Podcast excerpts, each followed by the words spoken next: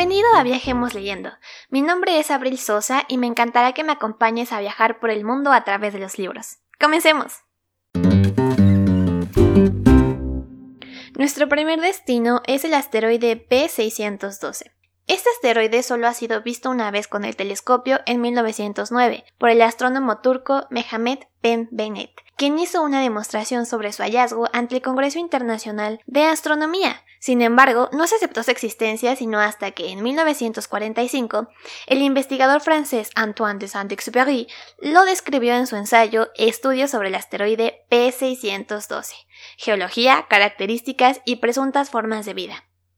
Actualmente sabemos que el asteroide B612 es un mini planeta situado en el cinturón de asteroides, específicamente en la zona compartida con los asteroides 325, 326, 327, 328, 329 y 330.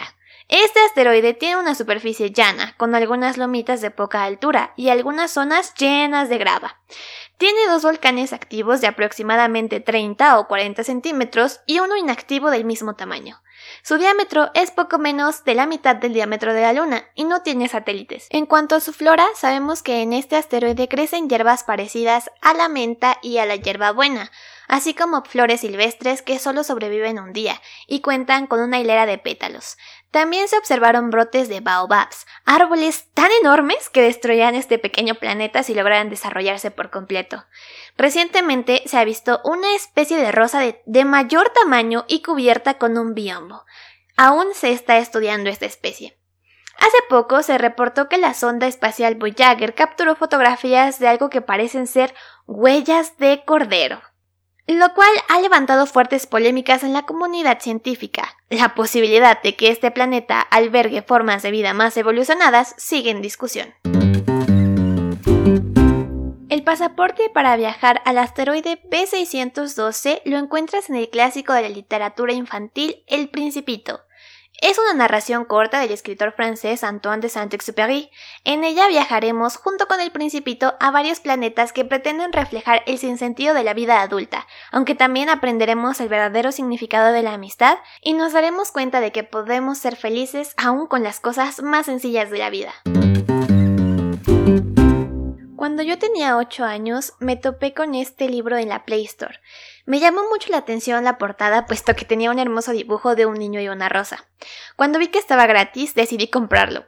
Vaya, decidí agregarlo a mi biblioteca. Fue grata mi sorpresa cuando descubrí que este libro contaba además con la opción de escuchar el audiolibro dramatizado.